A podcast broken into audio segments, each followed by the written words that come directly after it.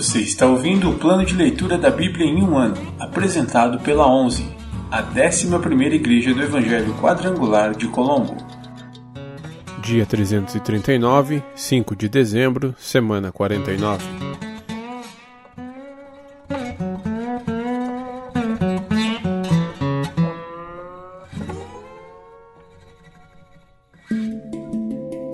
Novo Testamento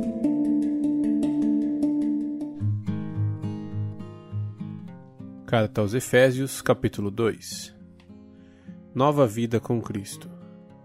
Vocês estavam mortos por causa de sua desobediência e de seus muitos pecados, nos quais costumavam viver como o resto do mundo, obedecendo ao comandante dos poderes do mundo invisível. Ele é o espírito que opera no coração dos que se recusam a obedecer. Todos nós vivíamos desse modo, seguindo os desejos ardentes e as inclinações de nossa natureza humana. Éramos por natureza merecedores da ira como os demais. Mas Deus é tão rico em misericórdia e nos amou tanto que, embora estivéssemos mortos por causa de nossos pecados, Ele nos deu vida juntamente com Cristo. É pela graça que vocês são salvos, pois Ele nos ressuscitou com Cristo e nos fez sentar com Ele nos domínios celestiais, porque agora estamos em Cristo Jesus. Portanto, nas eras futuras, Deus poderá apontar-nos como exemplos da riqueza insuperável de Sua graça, revelada na bondade que Ele demonstrou por nós em Cristo Jesus. Vocês são salvos pela graça, por meio da fé. Isso não vem de vocês. É uma dádiva de Deus, não é uma recompensa pela prática de boas obras, para que ninguém venha se orgulhar. Pois somos obra-prima de Deus, criados em Cristo Jesus a fim de realizar as boas obras que Ele de antemão planejou para nós. União e paz em Cristo. Não esqueçam que vocês, gentios, eram chamados de incircuncidados pelos judeus que se orgulhavam da circuncisão. Embora ela fosse apenas um ritual exterior e humano, naquele tempo, vocês viviam afastados de Cristo, não tinham os privilégios do povo de Israel e não conheciam as promessas da aliança. Viviam num mundo sem Deus e sem esperança. Agora, porém, estão em Cristo Jesus. Antigamente estavam distantes de Deus, mas agora foram trazidos para perto dele por meio do sangue de Cristo. Porque Cristo é nossa paz. Ele uniu judeus e gentios em um só povo ao derrubar o um muro de inimizade que nos separava. Ele acabou com o sistema da lei, com seus mandamentos e ordenanças, promovendo a paz ao criar para si, desses dois grupos, uma nova humanidade. Assim, ele os reconciliou com Deus em um só corpo por meio de sua morte na cruz, eliminando a inimizade que havia entre eles. Ele trouxe essas boas novas de paz tanto a vocês que estavam distantes dele como aos que estavam perto. Agora, por causa do que Cristo fez, todos temos acesso ao Pai pelo mesmo Espírito. Um templo para o Senhor. Portanto, vocês já não são estranhos e forasteiros, mas concidadãos do povo santo e membros da família de Deus. Juntos somos sua casa, edificados sobre os alicerces dos apóstolos e dos profetas. E a pedra angular é o próprio Cristo Jesus. Nele somos firmemente unidos, constituindo um templo santo para o Senhor. Por meio dele, vocês também estão sendo edificados como parte dessa habitação, onde Deus vive por seu Espírito.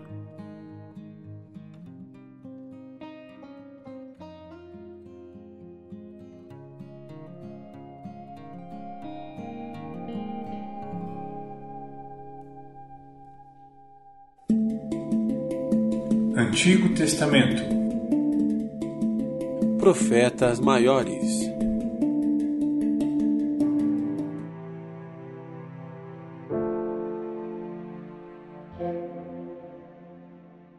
Livro de Ezequiel, capítulo 6 Julgamento contra os montes de Israel.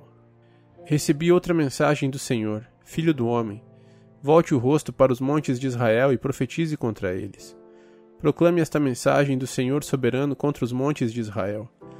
Assim diz o Senhor soberano aos montes, às colinas, aos desfiladeiros e aos vales. Estou prestes a trazer guerra sobre vocês e destruir seus santuários idólatras. Todos os seus altares serão demolidos e seus lugares de adoração serão destruídos. Matarei o povo diante de seus ídolos. Porei os cadáveres dos israelitas diante de seus ídolos e espalharei os ossos ao redor de seus altares. Onde quer que vocês vivam, haverá desolação, e destruirei os santuários idólatras.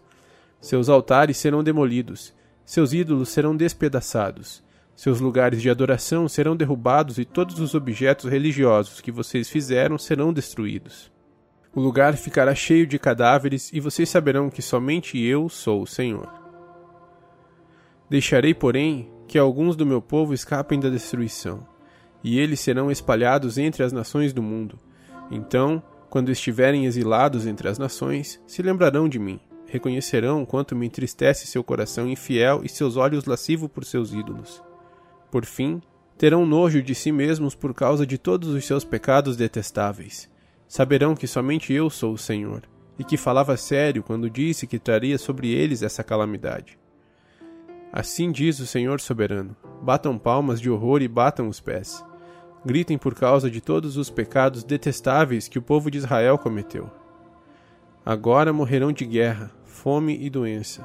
A doença matará os que estiverem exilados em lugares distantes, a guerra destruirá os que estiverem por perto, e os que sobrarem morrerão de fome.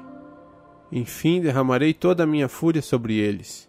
Eles saberão que sou o Senhor quando seus mortos estiverem espalhados entre os ídolos e os altares em todas as colinas e montes, debaixo de toda árvore verdejante e de todo carvalho que dá sombra, os lugares onde ofereciam sacrifícios a seus ídolos.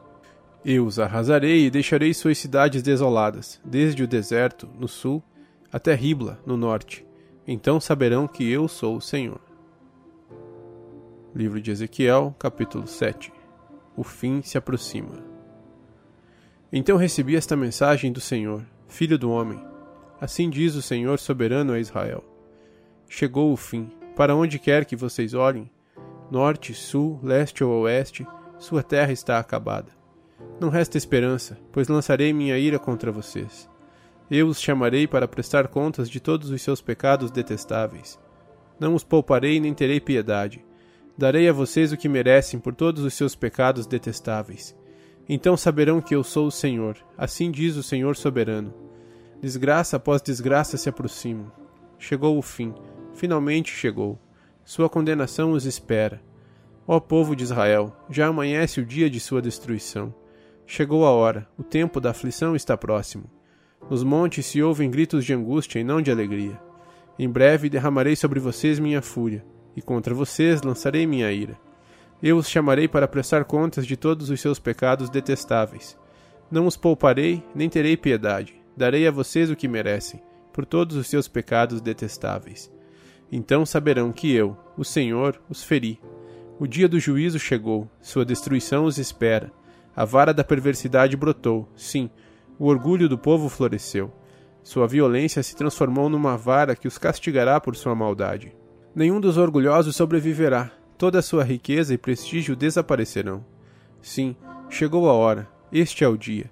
Que os compradores não se alegrem, nem os vendedores se entristeçam, pois todos eles cairão sob a minha ira ardente. Ainda que os comerciantes sobrevivam, jamais voltarão a seus negócios, pois a profecia contra o povo não mudará. Ninguém cuja vida é corrompida pelo pecado se recuperará. A desolação de Israel. A trombeta convoca o exército, mas ninguém sai para guerrear, pois minha fúria está contra todos eles. Fora da cidade a guerra, dentro dela doença e fome. Quem estiver fora dos muros será morto pela espada do inimigo.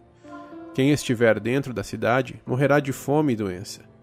Os sobreviventes que fugirem para os montes gemerão como pombas, por causa de seus pecados. Suas mãos ficarão fracas, e seus joelhos frouxos como água. De pano de saco se vestirão e ficarão cobertos de horror.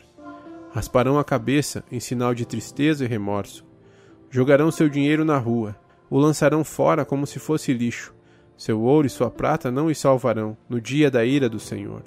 Não os saciarão nem os alimentarão, pois sua ganância só os faz tropeçar tinham orgulho de suas lindas joias, e com elas fizeram ídolos detestáveis e imagens repugnantes. Por isso farei que todas as suas riquezas se tornem repulsivas para eles e as entregarei como despojo a estrangeiros, às nações perversas, e elas as profanarão. Desviarei deles meu olhar, quando ladrões invadirem e profanarem minha terra preciosa. Preparem correntes para meu povo, pois o sangue de crimes terríveis cobre a terra Jerusalém está cheia de violência. Trarei as nações mais cruéis para ocuparem suas casas. Acabarei com o orgulho dos poderosos e profanarei seus santuários. O terror tomará conta do povo. Buscarão a paz, mas não a encontrarão. Virá uma calamidade após a outra, um rumor após o outro. Buscarão sem sucesso uma visão dos profetas. Não receberão ensinamentos dos sacerdotes nem conselhos das autoridades. O rei e o príncipe ficarão desamparados e chorarão de desespero. As mãos do povo tremerão de medo. Trarei sobre eles o mal que fizeram a outros e receberão o castigo que tanto merecem. Então saberão que eu sou o Senhor.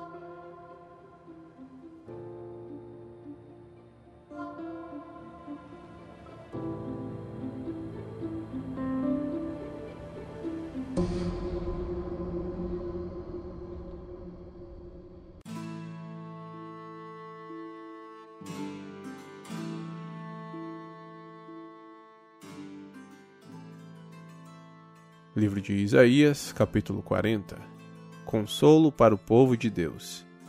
Consolem meu povo, diz o seu Deus. Falem com carinho a Jerusalém. Digam-lhe que seus dias de luta acabaram e que seus pecados foram perdoados. Sim, o Senhor a castigou em dobro por todos os seus pecados. Ouçam, uma voz clama. Abram um caminho no deserto para o Senhor. Preparem para nosso Deus uma estrada reta na terra desolada. Aterrem os vales, nivelem os montes e as colinas, endireitem as curvas, tornem planos os trechos acidentados. Então a glória do Senhor será revelada, e todos a verão. O Senhor falou, uma voz disse: Clame. Eu perguntei: O que devo clamar? Anuncie que os seres humanos são como o capim, sua beleza passa depressa, como as flores do campo.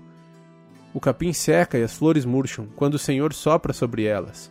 O mesmo acontece aos seres humanos. O capim seca e as flores murcham, mas a palavra de nosso Deus permanece para sempre. Ó Sião, mensageiro de boas notícias, grite do alto dos montes. Grite mais forte, ó Jerusalém, grite sem medo.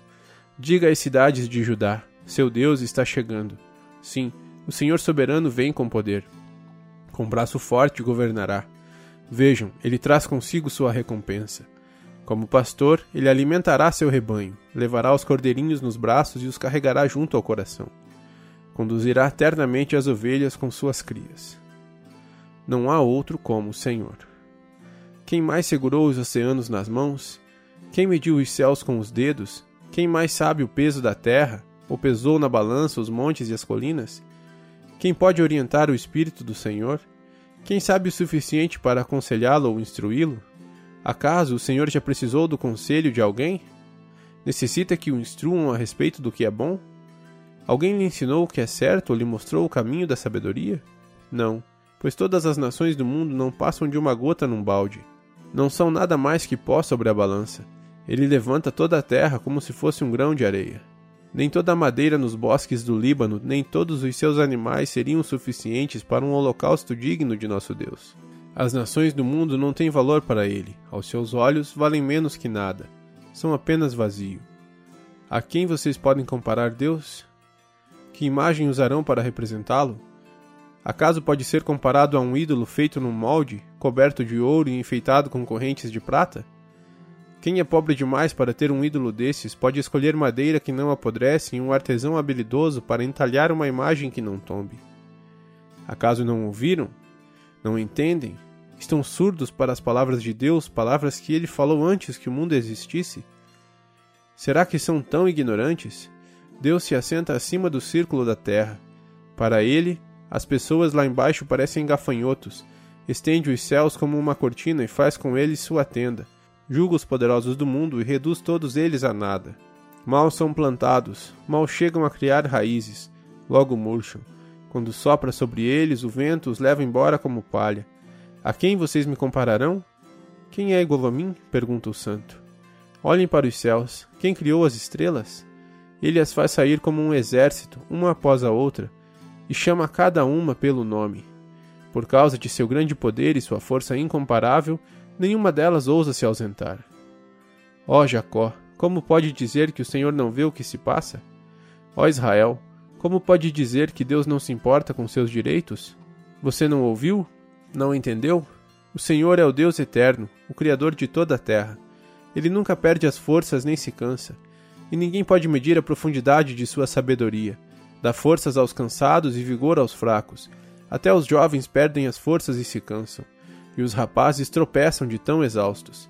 Mas os que confiam no Senhor renovam suas forças, voam alto como águias, correm e não se cansam, caminham e não desfalecem.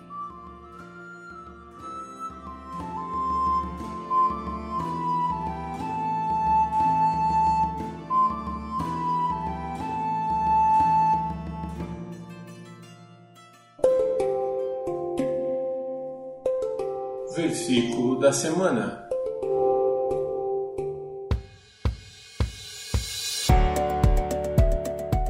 Tudo quanto tem fôlego, louve ao Senhor. Louvai ao Senhor. Salmos 150, 6. Tudo quanto tem fôlego, louve ao Senhor. Louvai ao Senhor. Salmos 150, 6. Tudo quanto tem fôlego, louve ao Senhor. Louvai ao Senhor. Salmos 150, 6.